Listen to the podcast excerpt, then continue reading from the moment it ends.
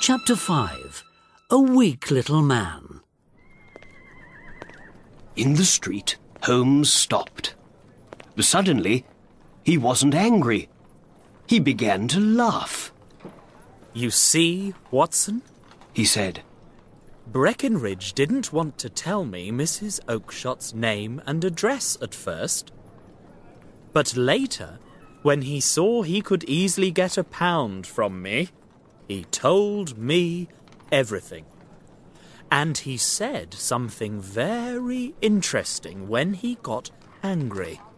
Did you hear? Other people are asking questions about those geese. Suddenly, there was a lot of noise from Mr. Breckinridge's shop behind us. We looked back at it. Breckinridge stood, tall and angry, in front of his shop door. A weak little man stood in front of him in the street. Look, you! Breckinridge shouted. I don't want to hear any more about those geese. Mrs. Oakshott can come and speak to me when she wants, but not you. You have nothing to do with it. Did I get the geese from you?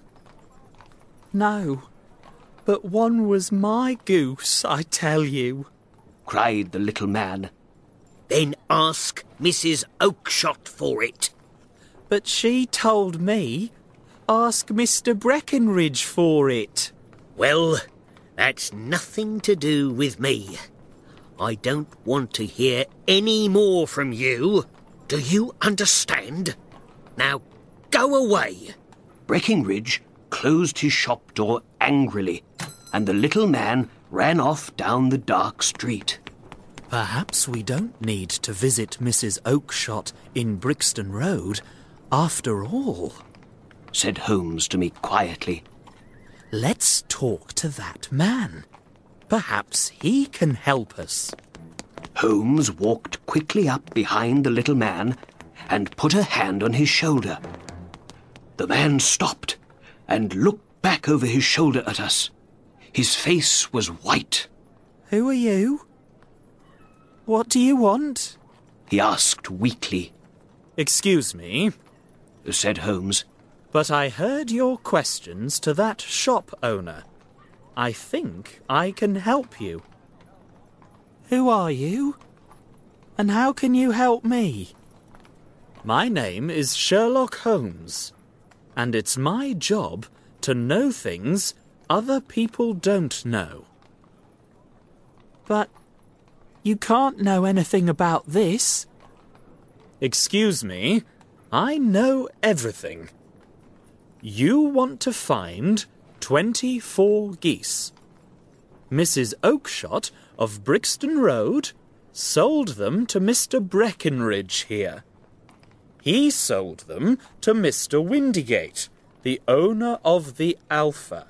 And Mr. Windigate sold them to the people in his goose club. Oh, sir, this is wonderful. I'm very happy to meet you.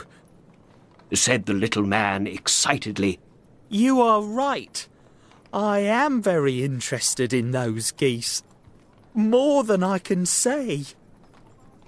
Why don't we go to a warm room in my house for a talk then?